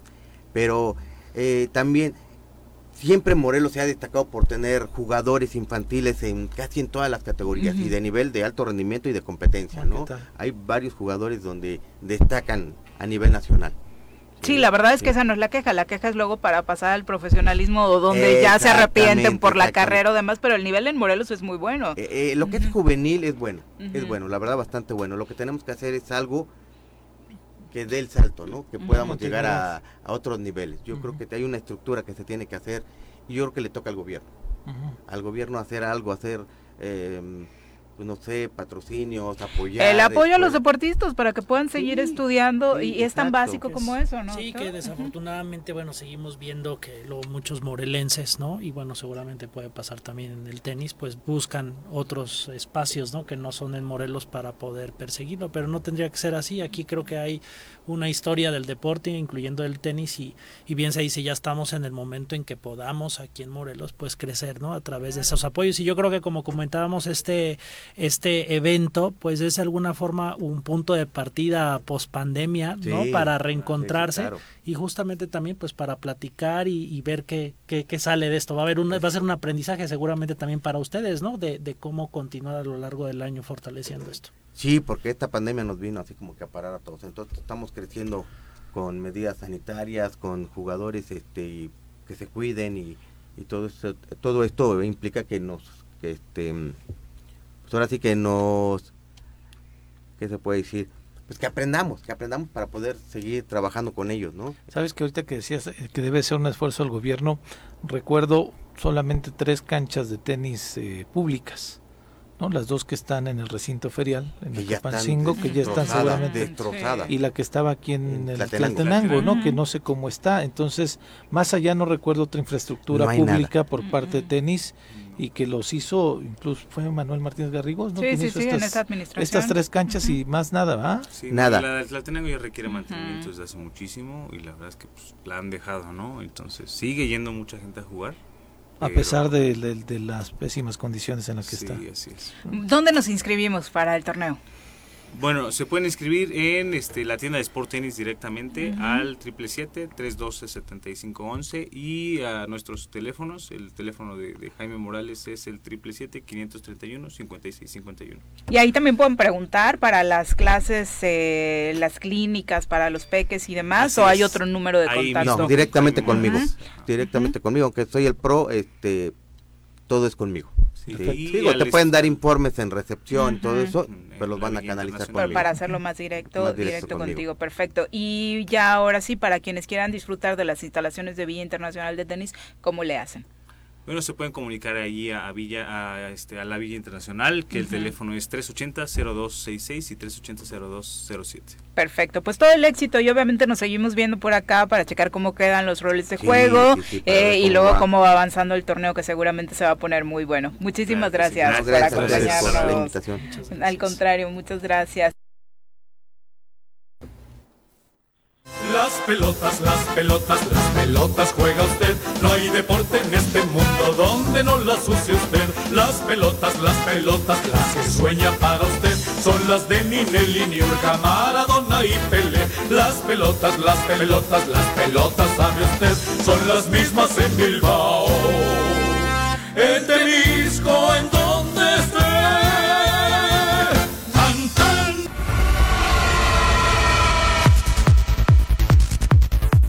Mi querido Bruno, ¿cómo te va? Muy buenos días. Buenos días, Viri, buenos días, Pepe, y al doctor también, y saludos a todo el auditorio del Choro Matutino. Oye, ya no pudimos platicar mucho ayer del resultado de los equipos morelenses de la Liga TDP. Cuéntanos un poquito cómo les fue en este 32 avos, ¿son? Eh, son 16 avos, sí van a ser 16 avos de final eh, en la Liga de Tercera División Profesional, donde pues el equipo de Tigres que jugó el día miércoles empató 1 a 1 eh, en el nuevo CDI de, de Yautepec, dos goles de, de, cabeza al 31 y al 38 y ahora pues necesitan eh, pues mantener la ventaja en Playa del Carmen para definirlo por la vía de los penales porque no hay eh, ninguna ventaja de posición en la tabla tampoco de gol de visitante o pues ganar el partido allá en Playa del Carmen eh, para el equipo de Tigres que jugará próximo domingo en punto de las 4 de, de la tarde y pues el resto de equipos, eh, eh, los Cañeros Jojutla empata 1-1 contra el equipo de Chilpancingo de Avispones y el equipo de CDI Autepec que pierde 4-1 contra Chilangos FC y jugarán este fin de semana aquí en Yautepec para darla para buscar la remontada. Bueno, entonces dos empates, una derrota, pero el que perdió cierra en casa con posibilidades de poder hacer algo interesante buscando la calificación. Todo el éxito del mundo, por supuesto, estos esfuerzos que sabemos, algunos de manera individual, desde la iniciativa privada, otros desde los propios gobiernos, como el, en el caso de Juan Ángel en la zona sur, eh, merecen, por supuesto, tener éxito porque lo que se está buscando es precisamente promover el deporte entre los jóvenes, que ha sido justo el tema de hoy. Sí, por supuesto, agradecer el esfuerzo también de todas las autoridades que, y, privados que hacen posible la oportunidad para esos jóvenes que están jugando pues una liga profesional y que están pues apoyando toda la, la juventud y ojalá que les vaya bien a todos los equipos eh, morelenses pinta complicado, pero no imposible para que avancen a la siguiente ronda, Viri. No, seguramente no, y por supuesto, insisto, aplaudir esto que está haciendo Jujutla, esto que está haciendo el Ayuntamiento de Yautepec, el propio diputado Agustín Alonso, para apoyar a los jóvenes, y no de hoy, sino desde hace un buen rato. Oye, eh, cuéntanos cómo pinta esta jornada del fin de semana en el fútbol profesional. Bueno, de, eh, pues primera división, porque obviamente también es profesional el que estábamos hablando. Sí, hoy arranca con Necaxa ante Chivas, el equipo del Jimmy ante Guadalajara que llega con dos victorias, Mazatlán ante el equipo de Puebla. Oye, va a estar bueno ese, ¿no? Porque el Lamborghini viene con todo y desde que cambiaron de técnico, las Chivas están también imparables. Pero tiene bajas. Briseño, tiene JJ Macías y Bueno, Pollo no es titular, ¿no? Entonces no le va a pegar como tanto. tampoco, tampoco Macías ha sido titular. ¿eh? Tampoco Macías ha sido titular casi todo el torneo. Eh, es baja contra el equipo de Necaxa que suele, ah, viene bien, también el equipo de Chivas que viene con dos eh, victorias consecutivas, con tres victorias consecutivas desde la llegada de Cadena. Ahora cierran este partido en busca de, ambos equipos en busca de repechaje. Bueno, Necaxa ya Chivas están peleando por el repechaje ambos equipos. Creo que estarán pues enfrentándose en el repechaje. Y Mazatlán Puebla, eh, Querétaro Juárez, el Atlas contra Tigres, Monterrey Tijuana pues el partido del que más eh, expectativas se tiene este fin de semana, Viri, que es el América contra Cruz Azul, el día de mañana a las 9 de la noche. Eh, también Pumas, que se le fue el partido de la CONCACAF contra Pachuca el domingo, eh, Atlético de San Luis contra Santos y cierra la jornada a las 8 de la noche el León, el León contra Toluca. Obviamente al ser ya el cierre se vienen partidos prácticamente todos importantes porque en todos, que es lo que nos gustaría, se está jugando algo, ¿no? Entonces eso por supuesto está, les da como otro ingrediente. El América Cruz Azul, por lo que significa el clásico capitalino, siempre va a ser en cualquier jornada que se presente un partido importante. Sí, es, una oportunidad para, pues, para Cruz Azul de levantarse después de esa serie de malos resultados que ha traído y pues un clásico contra el América que pues viene con seis victorias consecutivas. Vale, tengo miedo. Es una oportunidad tremenda y pues un América que está cerrando muy sólido a pesar de haber tenido pues uno de los mejores torneos de la historia a la mitad del torneo y bueno, ahora está ha mejorado muchísimo con, con su entrenador el Tan Ortiz. Sí, obviamente cambia la perspectiva porque han sido las victorias consecutivas, pero haciendo un promedio de que lo que los dos equipos han hecho en este en este torneo, la verdad es que ha sido bastante malo. Ambos tendrían que estar ya clasificados para el tipo de plantel que tienen. Sí, por supuesto, dos de los dos de las escuadras, de las cinco escuadras que mejor plantilla tienen, tendrían que estar pues al menos entre los cuatro primeros clasificados de, de manera directa y pues América, ambos se pueden meter, todavía tienen las posibilidades de meterse de, manera directa a liguilla, están, pues América tiene 25 puntos y Cruz Azul tiene 24 en quinta y sexta, en el quinto y sexto lugar, donde necesitarían pues de ganar y de resultados entre Puebla y Atlas para enfilarse de manera directa y no jugar el repechaje. Oye, los Pumas ya los dejas sin posibilidades, tanto en el, bueno, primero en el torneo local, porque enfrentar al Pachuca en el cierre no es nada fácil. Complicadísimo. Sí, enfrentar a un Pachuca que mm, no sé si vaya a dar una rotación, porque ya están clasificados como primer lugar. Y nadie los alcanza. Ya nadie, sí, prácticamente ya nadie los alcanza con 38 puntos. Eh, y bueno, con unos Pumas que creo que sí van a priorizar el tema de la, de la CONCACAF en su partido del día domingo y es bastante complicado el tema de la Liga de Campeones de la CONCACAF ir a ganar allá, pero creo que los Pumas van a seguir priorizando su partido de la, de la final de la Conca, Conca, Champions. Y hablando de ese en particular, ¿todavía les das posibilidades de hacer algo importante en la vuelta? Digo, porque si algo tiene Pumas es no dejarse caer, ¿no? O sea, sabemos que los eh, resultados en contra no son necesariamente un ingrediente para darlos por muertos. Eh, sí, Pumas está acostumbrado a, levantarse, creo que sí tiene posibilidades, aunque, bueno, el equipo de Seattle en, en sus rondas previas a la final, todos los partidos de visitante los empató y en casa lo resolvió y por más de tres anotaciones. Eh, Pumas termina regalando el partido porque cometen dos penales polémicos, el, sobre todo el segundo, pero que cometen dos penales de manera absurda y creo que termina regalando la eliminatoria y le puede costar el título. Qué pena, qué pena por ellos. Pero bueno, y sobre todo por la liga, perder contra la MLS siempre me revuelve el estómago, la verdad. Eh, mi querido Bruno, muchas gracias por la comunicación. Muy buenos días. Muchas gracias, Viri Pepe, doctor. Saludos a todo el auditorio. Abrazo, Bruno. Saludos. ¿Qué onda con tus tigres, doctor? O sea, ¿qué les pasó el fin de semana, eh? no, o sea, qué, decepción. Muchas gracias por acompañarnos. Muchas gracias por la invitación. Tengan un buen día y buen fin de semana. Buen fin de semana. Feliz fin de semana. Feliz fin de semana, Pepe. Buen fin de semana a la gente. Muy buenos días. Feliz día del niño, de la niña, del niñe. Para todos los que nos están escuchando, un abrazo muy fuerte y los esperamos el próximo lunes a las 7 de la mañana. ¡Se acabó! Pues así es esto. Esta fue la revista informativa más importante del centro del país. El Choro Matutino. Por lo pronto, el Choro Matutino.